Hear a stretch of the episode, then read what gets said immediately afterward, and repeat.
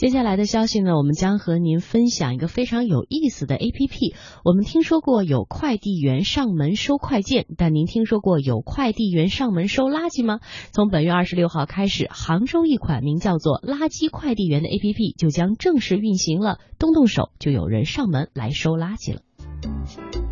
开发软件的是负责杭州城区清洁直运的杭州市环境集团。环境集团新闻联络员金丽说，软件即将完成一期开发，会在杭州城北挑选一个小区进行一个月的试点，主打可回收物的上门回收。市民的话，他们通过软件预约我们的服务的话，然后我们会专门派单到附近区域的一些那个负责员工，然后他们会接单，就确保没问题以后，然后我们员工会上门进行回收。现在主要分享是以废报纸、纸板、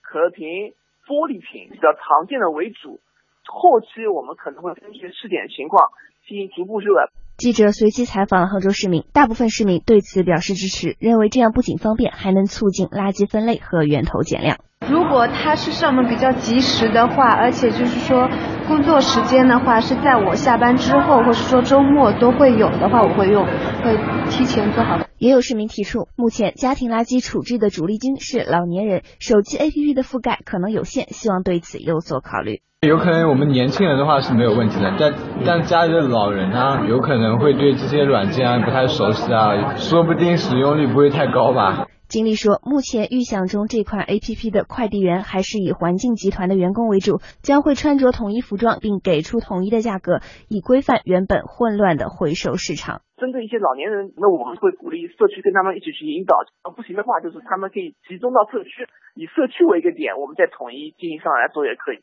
具体怎么回报还没有定，我们原则肯定是以市场定价为准的，然后做到公开透明。